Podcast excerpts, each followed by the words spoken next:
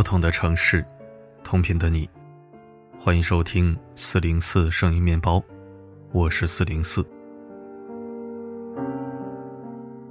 前段时间发生了一件颇有争议的事儿，起因是浙江义乌的一位小学老师将一位女同学的胳膊打得淤青，看到照片都觉得触目惊心，更何况亲眼目睹女儿胳膊状况的家长。心疼的家长去找老师讨个说法，最终在师生双方的沟通交流下，双方协议让老师在班级群里公开道歉，这件事儿也算了了。随后，老师在群里发了道歉声明，称自己作为老师不该如此，并附上了被打女生的照片，就是几张与文中图片相似的女孩被打伤的胳膊照片。本想事情到这里就结束了，家长也不再打算追究下去。没想到其他家长的发言，让当时家长刚刚平息的怒火烧得更旺盛了。老师的道歉声明一发出，就有几位家长出来表示，老师是尽职尽责的好老师，我们都很感恩。随后，当时老师再次发公告，并询问是哪位家长把孩子传出去的，如果传出去，一定要解释一下，不要让大家乱传。可以看出，女生受伤的照片已经被传播出去了。过了不久。看到班级群里聊天记录的女生家长坐不住了，女生家长很是不满，质疑那几位家长，让你们的孩子也遭受着暴力行为，你们可以做到既往不咎，还有称赞老师对你们的孩子负责吗？难道你们觉得老师的行为是对的？这一聊天记录被曝光在了网上，并迅速传播，网友很理解当时家长的质问，也不屑其他家长那种不分青红皂白，急于展示自己的高情商。立马上去一顿乱夸的姿态，就像网友评论说的：“溜须拍马真吓人，这样的事情都能拍上一拍。”家长把混职场那套活搬到了班级群里，就忒恶心了。老师认真道歉，家长说不定也就接受了。结果一群马屁精非得这个时候上赶着安慰老师。我是家长的话，对老师的恨意只会更深。这群人实际上是来拱火的吧？事不关己高高挂起吗？希望有一天他们孩子被打成这样的时候，也能笑着说谢谢老师的用心管教，感恩遇到这么好的老师。还有网友毫不留情地指出，你们现在恭维这种老师，他会变本加厉对待所有孩子。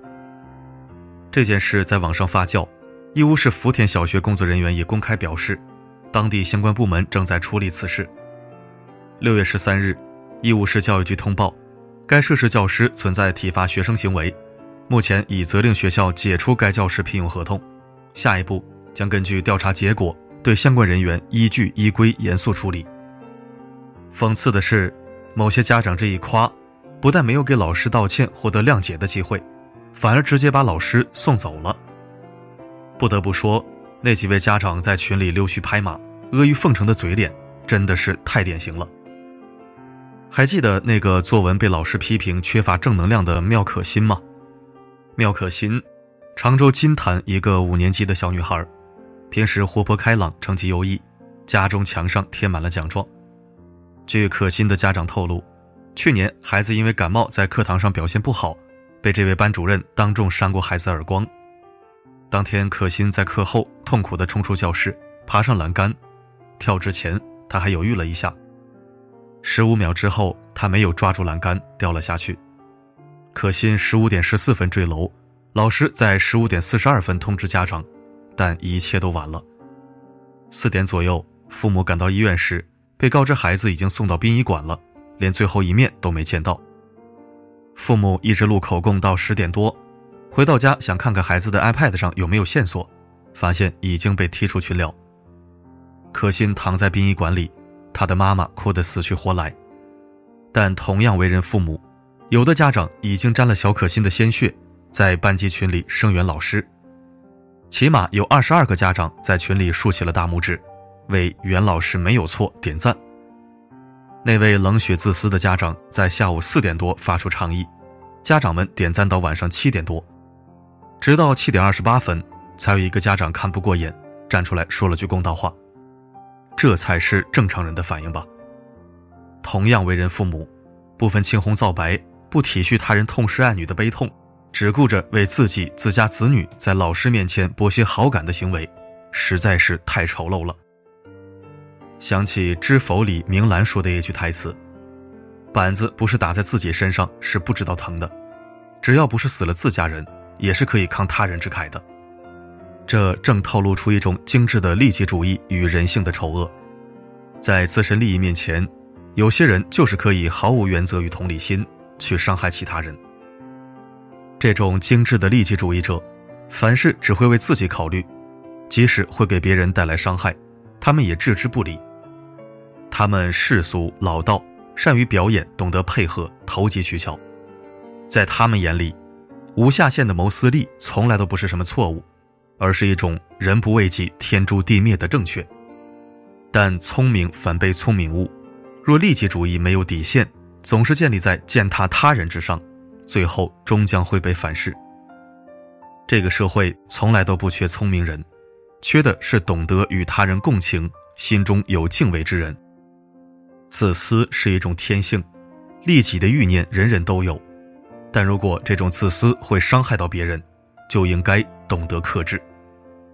屠格涅夫曾说：“世界上有三种利己的人，一种是自己要活着，也要让别人活下去。”一种是自己要活着，却不让别人活；还有一种是自己不想活，也不让别人活。愿我们能选择做第一种人。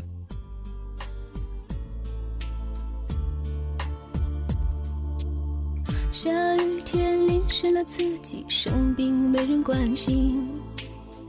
爱情来了缠绵过后，还会是一个人。爸爸妈妈还是山盟，最后还是离婚，这是死情高离的伤心。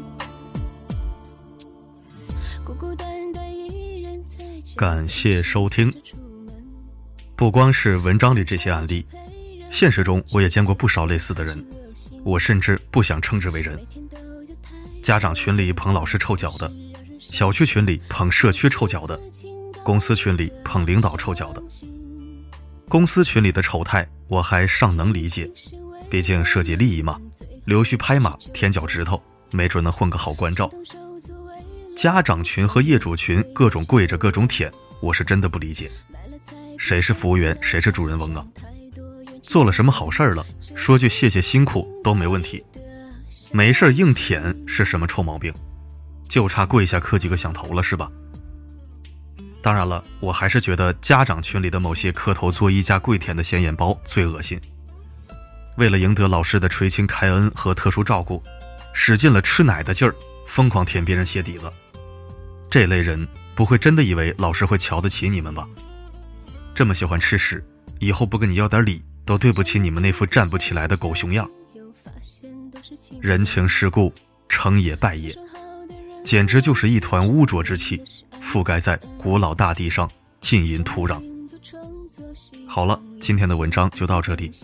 我是四零四，不管发生什么，我一直都在。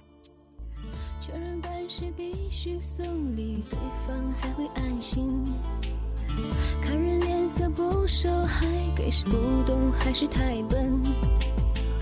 麻烦太多，邻居敲门说我总是扰民，这是死情高丽的伤心。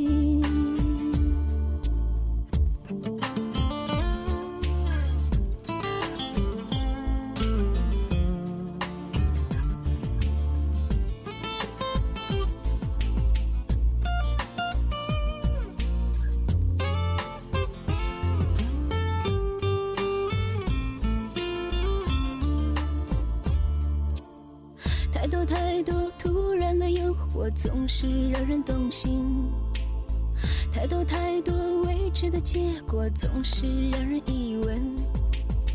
回想童年天真的时候，真是让人开心。这是死情高丽的伤心。